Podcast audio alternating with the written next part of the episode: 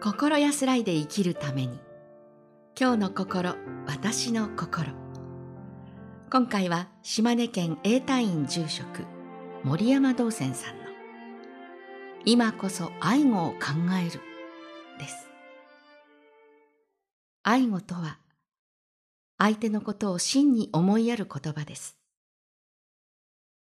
ある片田舎のお寺に縁あって住職となった若いお坊さんがいました。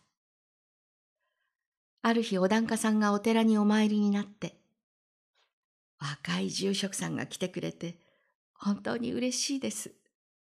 檀家としても安心いたしました。と挨拶されました。前の住職が亡くなってから住職がいない状態が続いていたお寺ですので、お檀家さんの喜びもひとしおのことでしょう。このご縁を大切に、お寺を守っていけたらと思います。と、ご住職はお檀家さんに感謝を述べました。それからしばらく経ったある日、またお寺を訪れたお檀家さんは、何やら難しい顔をしていらっしゃいました。気になったご住職が、どうなさったのですか？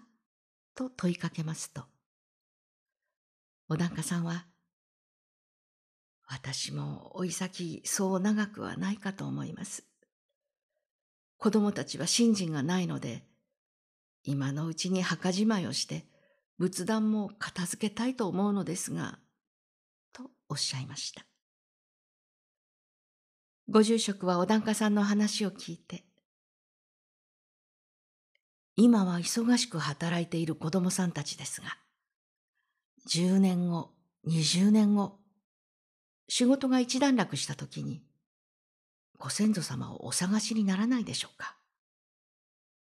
お子さんたちは本当にご信心をなくしてしまわれたのか、もしくはただ仕事に一生懸命で余裕がないだけなのか。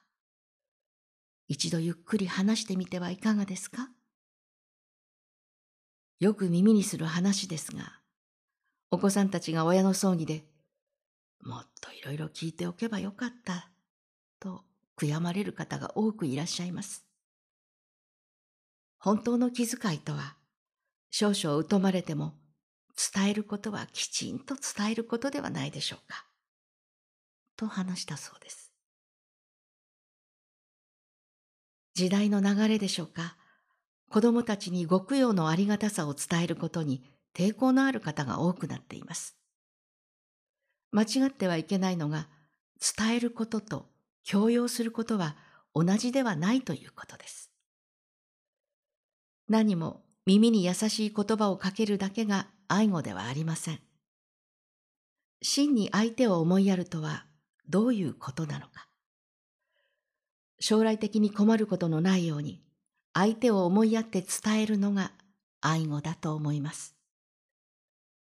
愛語の気持ちで思いやりに満ちた行いをいたしましょう。島根県永泰院住職森山道泉さんの今こそ愛語を考えるというお話でした。続いてお知らせですこの番組のご意見ご感想を郵便番号0802鳥取県米子市東福原。1-1-22-402曹洞州中国管区教化センターまでお便りをお寄せください。もしくは「概要欄にありますメールアドレスまでお寄せください。お寄せいただいた方にはこの番組の冊子「今日の心私の心法話集」を差し上げます次回は広島県満福寺住職高橋道栄さんの「つながっている」というお話です。この番組は中国管区教化センターがお送りしました。